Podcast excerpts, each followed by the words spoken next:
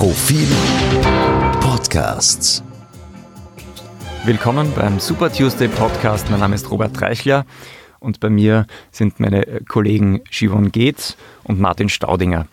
Wir werden heute über etwas sprechen, was Kollege Staudinger geradezu äh, hellseherisch bereits in der vergangenen Folge des Super Tuesday vorhergesagt hat. Er hat von der Oktober Surprise gesprochen, also der großen Überraschung, die in den letzten Wochen des US-Wahlkampfs den Wahlkampf gewissermaßen neu startet und völlig umdreht.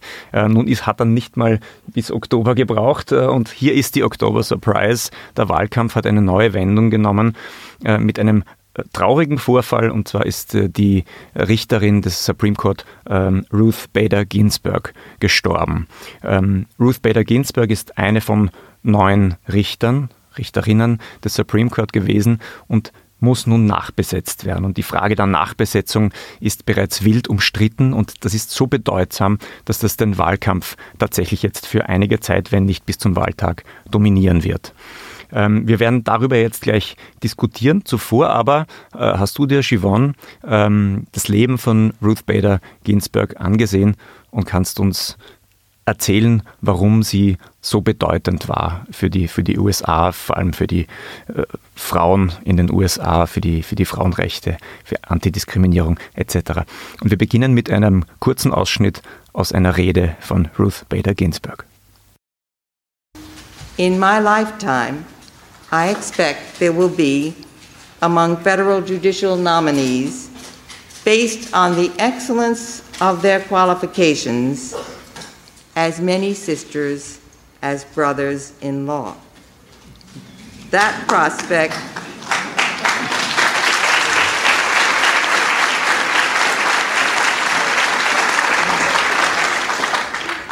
that prospect is indeed cause for hope and its realization will be cause for celebration. Das war Ruth Bader Ginsburg in der Rede zur Angelobung als Richterin am obersten Gerichtshof der USA. Wir sprechen hier über eine Ikone, über eine juristische Gigantin, über eine Heldin. Sie wurde von der, von der linken Social Media ähm, Kreisen wird sie als Notorious RBG bezeichnet, in Anspielung an den Rapper Notorious B.I.G. Ähm, Warum das? Weil sie einfach eine, das werde ich jetzt erzählen, warum sie so eine großartige Frau war und wie viel sie verändert hat seit den 70ern in Amerika. Und sie hat auch selber gesagt, sie hat auch einiges gemeinsam mit Notorious B.I.G., nämlich ist sie auch in Brooklyn geboren und gehört auch einer Minderheit an. Also sie kommt, sie stammt aus einer jüdischen Familie. Die Eltern waren nicht reich, auch nicht arm. Der Vater war Pelzhändler. Ähm, die ähm, Großeltern mütterlicherseits waren österreichische Juden, sind aus Österreich eingewandert und ähm, haben sich dann eben da in Brooklyn niedergelassen. Ähm, und sie hat dann in Harvard studiert. Als, man muss sich das vorstellen, damals, äh, sie war eine von neun Frauen unter mehr als 500 Männern. Also das ist die, in diesem Szenario, in, in so einer Welt fängt sie an zu studieren.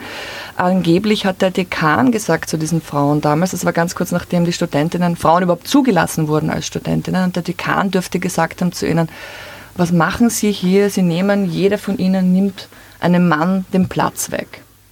Und sie war eine der Besten, muss man Und sagen. Und sie war sehr schnell dann Klassenbeste, genau.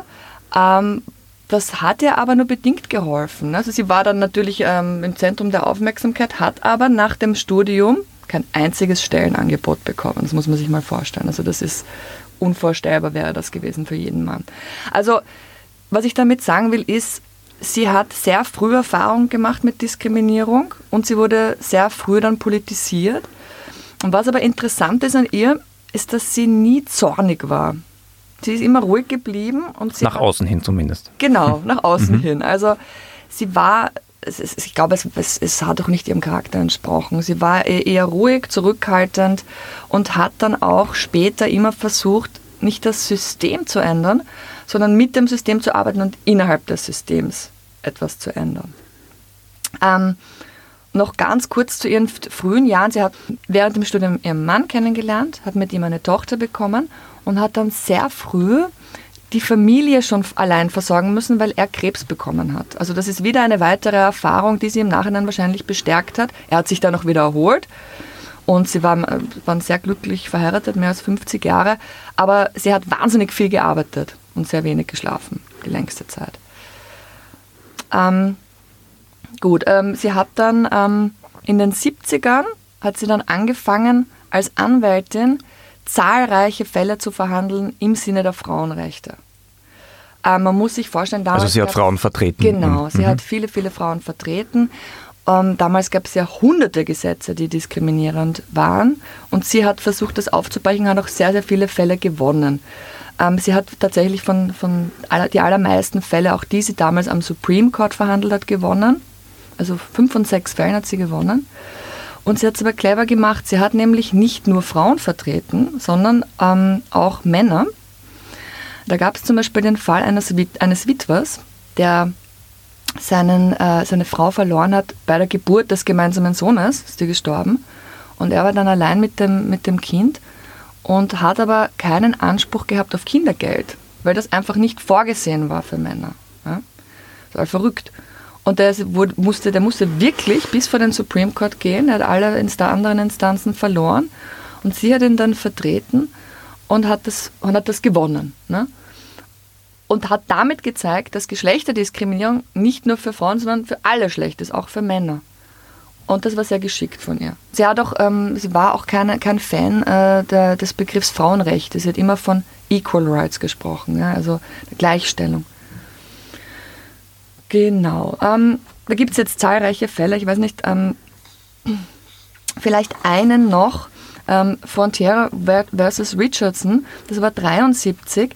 Da hat eine Soldatin geklagt, damals gab es ja noch nicht so wahnsinnig viele Soldatinnen, die geklagt, weil die Leistungen an die Familien der Soldaten nicht gleich waren für Männer und Frauen. Also sie hatte einen Mann und hat für den ähm, keine medizinische ähm, Absicherung bekommen, also keine medizinischen Leistungen bekommen.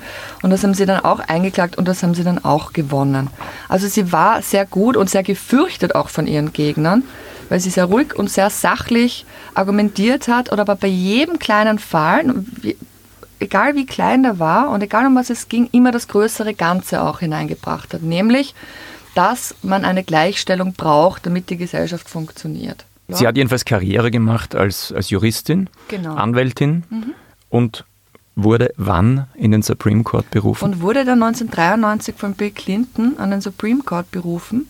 Sie war eigentlich überhaupt nicht äh, an, an, an, den ersten Ste Stellen, also es war überraschend. Ähm, es heißt, dass ihr Mann, der war ja auch ähm, Jurist, da sehr viel für sie lobbyiert hat. Der hat sie zeitlebens unterstützt und hat wahnsinnig viele Leute angerufen bis Clinton sich dann tatsächlich mit ihr getroffen hat. Er kannte sie nicht persönlich, Clinton.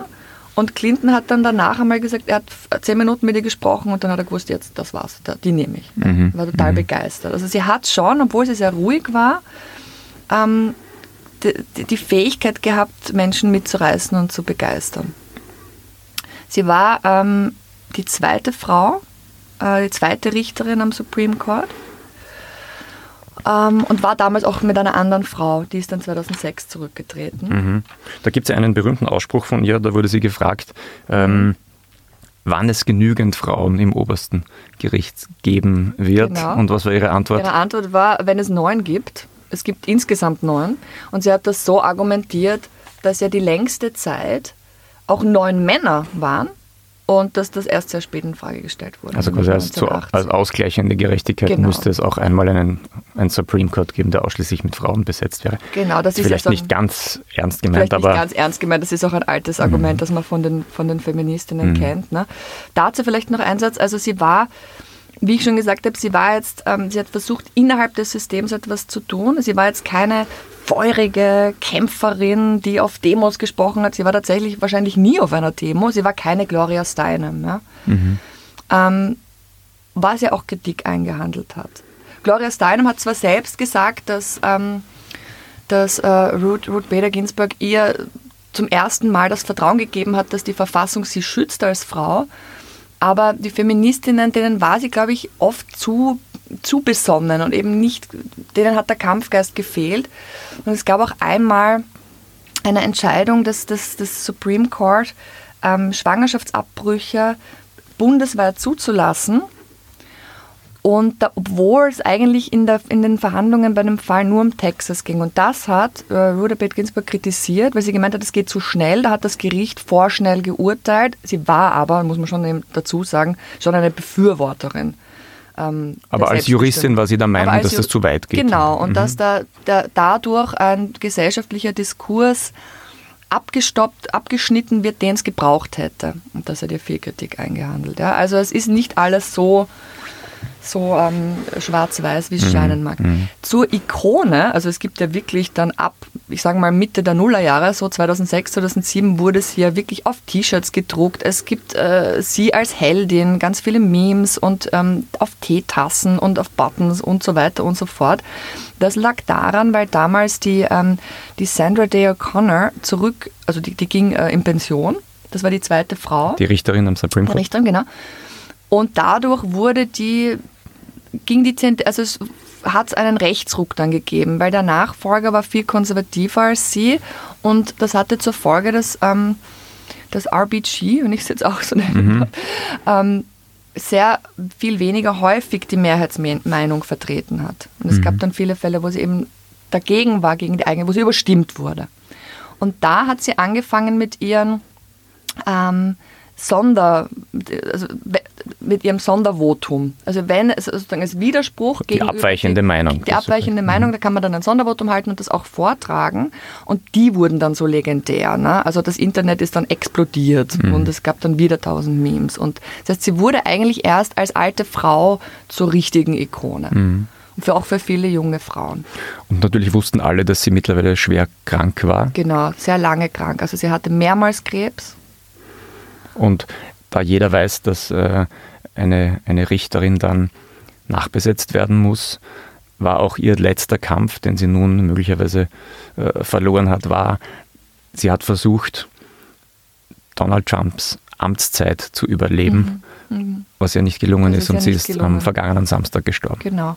Ähm, was man noch dazu sagen kann, das fand ich schon interessant, zum Zeitpunkt ihrer Nominierung war sie die erste Nominierung eines demokratischen Präsidenten seit 26 Jahren. Das zeigt ein bisschen, wie wichtig diese Besetzung ist und wie langfristig auch. Ne? Und mhm. damit kann man, glaube ich, drüber reden. Denn ein, ein, ein, Richter, eine Richterin am Supreme Court äh, kann nur ausscheiden, entweder aus freien Stücken ja. oder durch Tod mhm. oder eben durch so schwere Krankheit, dass er oder sie nicht mehr an den, an den mhm. Sitzungen teilnehmen kann. Genau. Und jetzt wollen wir darüber sprechen, was das für eine Bedeutung äh, für den Wahlkampf hat. Ich glaube, wir können uns das fast schwer vorstellen. Ähm, aus unserer Sicht ist natürlich, also der Präsident ist das, äh, das Wichtigste, die Präsidentin. Ähm, aber in den USA gibt es eben diesen Supreme Court, der extrem wichtige Entscheidungen fällt, nämlich ist ein Gesetz verfassungsgemäß oder nicht. Und diese Entscheidung kann zum Teil die wichtigsten Gesetzeswerke während einer Präsidentschaft äh, zunichte machen oder eben bestätigen. Also ein, ein Gesetzeswerk ist natürlich zum Beispiel Obamacare, die, die Gesundheitsversicherung, die, die Obama durchgesetzt hat. Und äh, der Supreme Court hat bereits zweimal darüber abgestimmt und wird demnächst ein drittes Mal darüber abstimmen. Und das entscheidet dann, ob dieses System Obamacare existieren kann weiterhin oder eben nicht oder ob es äh, zurückverwiesen wird. Ähm, es geht um die Todesstrafe, es geht um das Recht auf Abtreibung. Die wichtigsten, auch gesellschaftspolitischen Dinge landen irgendwann beim Supreme Court und der entscheidet dann, ob ein Gesetz rechtens ist. Das können Gesetze sein, die die Abtreibung, das Recht auf Abtreibung aushöhlen, die die Todesstrafe abschaffen oder erweitern. All das landet beim Supreme Court. Und deshalb ist die Frage, wer dort Richter oder Richterin wird, für das amerikanische Volk eine der wichtigsten Motivationen bei der Wahl. Also im Moment ist es so, dass bei den Demokraten ähm, das zweitwichtigste Motiv ist, der Präsident wird den nächsten Richter oder die nächste Richterin hm, nominieren. Das Wichtigste ist, Trump zu schlagen, aber das ist bereits das Zweitwichtigste. Jetzt ist es aber nicht wirklich empörend, dass ein amtierender Präsident versucht, äh, einen Richter oder eine Richterin an den Supreme Court zu bringen, die seinen ideologischen Vorstellungen entspricht. Das hat ja Bill Clinton auch damals getan. Äh, oder, und, und jeder, jeder Präsident hat das gemacht. Bei Trump war es halt ein bisschen ein, ein Sonderfall, weil der in seiner Amtszeit schon zwei Supreme Court Richter bestellt hat, die natürlich sehr konservativ sind äh, und jetzt die Chance hat auf einen dritten. Genau, das ist ungewöhnlich. Also in, in, es gab in, in den letzten Jahrzehnten keinen Präsidenten, der drei äh, Richter bestellt hat. Der Trump wäre der Erste, der jetzt äh, drei bestellen kann. Und außerdem ist das so kurz vor der Wahl. Ähm, die große Debatte ist jetzt, kann ein Präsident, darf Trump im Wahljahr einen Nachfolger oder eine Nachfolgerin, er sagte, er möchte eine Frau ähm, als Nachfolgerin, darf er die jetzt noch nominieren und darf der Senat darüber abstimmen, noch ehe die Wahl am 3. November geschlagen ist, beziehungsweise noch ehe der neue Senat und der neue Präsident äh, angelobt sind. Ähm, es gibt Präzedenzfälle. 2016 ist ein, ein, ein, äh, war ein Richter nachzubesetzen. Also das war vor der Wahl von Trump? Vor der Wahl von Trump. Damals war Obama Präsident und Obama hat äh, einen, einen Nachfolger nominiert. Und über den wurde dann nicht abgestimmt, weil sich der mehrheitlich republikanische Senat gewehrt hat. Also die Republik Republikaner haben damals gesagt, man kann nicht in einem Wahljahr einen, einen Supreme Court Richter äh, nominieren und über den abstimmen. Das heißt, jetzt ist genau alles umgedreht. Die Republikaner haben damals gesagt, im Wahljahr geht das nicht. Die New York Times hat einen sehr interessanten Kommentar heute. Ähm, der besteht ausschließlich aus Aussagen der Republikaner von damals wo sie argumentiert haben, das ist nicht zulässig, jetzt im Wahljahr einen Nachfolger zu bestimmen. Und dann gibt es einen zweiten Kommentar, auch in der New York Times, der ausschließlich aus Zitaten von Demokraten besteht. Und diese Demokraten haben damals argumentiert, selbstverständlich ist es die Pflicht des Präsidenten, einen Nachfolger oder eine Nachfolgerin zu nominieren und es ist die verfassungsgemäße Pflicht des Senats, darüber abzustimmen. Das heißt, in Wahrheit haben wir einfach dasselbe Spiel wie 2016, bloß umgedreht. Und natürlich muss man sagen, wir sind jetzt noch viel, viel näher an der Wahl dran. Damals war das im, im Februar, ähm, jetzt sind wir im, im September, also wirklich unmittelbar vor der Wahl. Ist auch die große Frage, ob das überhaupt noch gelingen kann. Wie ist denn jetzt das Verhältnis zwischen so liberalen und konservativen Richtern am Supreme Court? Ich habe das jetzt nicht im Kopf. Na, jetzt äh, verbleiben noch acht. Es ist auch nicht so, ähm, ich glaube, äh, es ist nicht so, dass das eine, eine, eine, eine parteiliche, ein parteiliches Gremium ist. Es ist nicht so, dass jemand, der, sagen wir, von ähm, George W. Bush nominiert wurde, in jeder Frage einfach stur konservativ abstimmt und, und die von Clinton nominierten äh, immer äh, links abstimmen. Eben Verfassungsgerichtshöfe, die sind schon ein sehr eigenes Habitat. Ne? Die haben einen ganz eigenen Moralkodex. Man sieht das auf der ganzen Welt. Das sind meistens, ist das die letzte Bastion einer Demokratie. Das hat man auch gesehen in, in der Türkei, in, in Ungarn, in, in Polen, wo es natürlich immer darum geht, den Supreme Court oder den jeweilig, das jeweilige Höchstgericht umzudrehen. Aber es ist nicht gesagt, dass jetzt ähm, eine konservative Mehrheit auch immer im Sinne einer Partei oder im Sinne von Trump entscheiden würde. Ich glaube, das, ähm, das große Bild ist natürlich, dass Höchstrichter, Höchstrichterinnen sehr lange im Amt sind. Ich weiß nicht, wie jetzt der Altersschnitt ist hoch im Supreme Court. Natürlich, der wird immer höher. Ähm, also mit, mit Nachbesetzungen dann eben Kavanaugh jetzt, äh, war der letzte, den Trump äh, nominiert hat. Der, der ist, ist jünger, jung, der ja. ist relativ jung, der dann natürlich auch sehr lange bleibt. Nur die Tatsache, dass die nicht abberufen werden können, bedeutet natürlich, die sind völlig frei. Also auch wenn der von Trump nominiert wurde, kann der abstimmen, wie er will. Trump oder jeder andere äh, republikanische Politiker hat nie wieder Zugriff auf diesen Richter oder diese Richterin. Das heißt, der kann für sein weiteres Berufsleben ist der, das ist ja auch die Idee des Supreme Court, kann der völlig unabhängig abstimmen. Dem kann niemand etwas anhaben. Deshalb gehen Abstimmungen auch nicht entlang von Parteilinien notwendigerweise aus. Es gab bereits Abstimmungen über, die, über Obamacare, die zugunsten von Obamacare ausgegangen sind und auch nicht immer mit demselben Quorum. Also das ist nicht so, dass das dann immer 5 zu 4 ausgeht und beim nächsten Mal wieder 5 zu 4, sondern da gab es auch ein 6 zu 3 etc. Also man kann jetzt, äh, man kann nicht annehmen, also man kann befürchten, dass Trump jemanden sucht, eine Person, die tatsächlich so loyal ihm gegenüber ist, dass die ähm, seine Linie vertreten würde. Das kann er versuchen. Möglicherweise tut er das. Es gibt auch, Obama zum Beispiel hat damals einen eher äh, zentristischen Kandidaten äh, auch schon mal vorgeschlagen. Also das gibt es natürlich auch, jemanden, der jetzt nicht eindeutig äh, zuzuordnen ist. Das kann auch ein, ein Interesse sein. Ähm, sehr oft werden ähm, zum Beispiel Ruth Bader Ginsburg wurde mit, glaube ich, ganz wenigen Gegenstimmen in, an den Supreme Court berufen. Also da gab es im Senat äh, eine, eine, Handvoll Gegenstimmen nur. Das, das, das kommt schon auch vor. Das heißt, man versucht schon jemanden zu finden, der tatsächlich das Vertrauen ähm, des Senats genießt und nicht nur das Vertrauen einer Partei.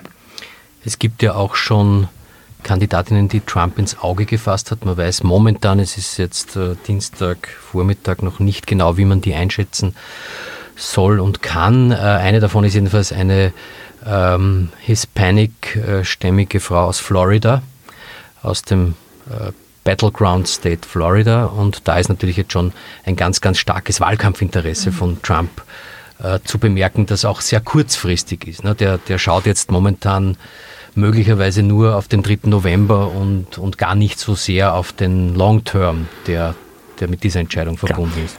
Diese, diese ganze, dieser ganze Nominierungsprozess, äh, beziehungsweise auch die Verhinderung des Nominierungs- und Abstimmungsprozesses, ist extrem befeuernd für beide Parteien. Also die, für die Republikaner ist das jetzt der Moment zu sagen, äh, wir tun jetzt etwas für unsere Wähler, wir äh, schaffen einen Supreme Court, der in, in dem Sinne unserer, unserer Wähler ähm, zusammengesetzt ist. Das, ist. das kann das große Vermächtnis auch von Donald Trump sein, wenn er das jetzt durchsetzt.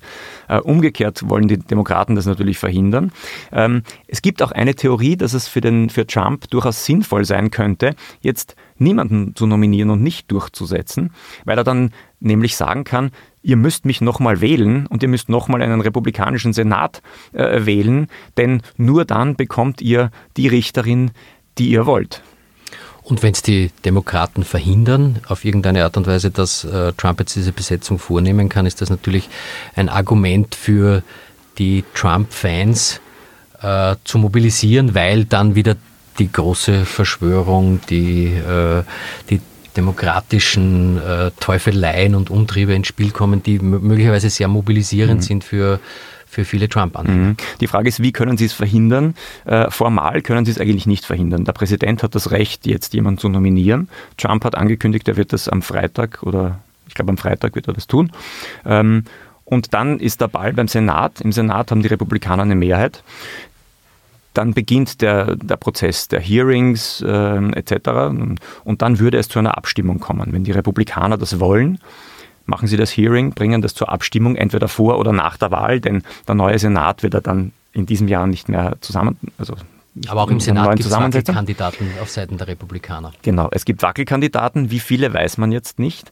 Aber im Wesentlichen, was die Demokraten machen können, ist, sie können die öffentliche Meinung so weit beeinflussen, ähm, dass die öffentliche Meinung sich dagegen wendet, dass Trump und die Republikaner das Gefühl haben, wenn wir unsere Kandidatin jetzt durchpeitschen in einem sehr, sehr raschen Prozess, dann verlieren wir bestimmte Stimmen, nämlich die Stimmen von, von Leuten, die möglicherweise Trump wählen und die dann aber angewidert sagen, also das ist mir nicht recht, ich finde, das entspricht nicht unserer Demokratie, deshalb wähle ich jetzt Trump nicht. Vor diesen Wählern muss er sich jetzt fürchten.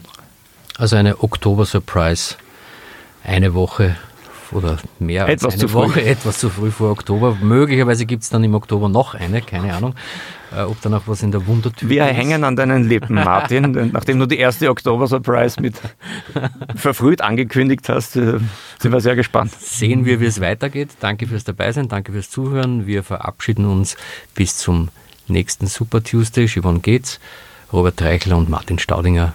Auf Wiedersehen.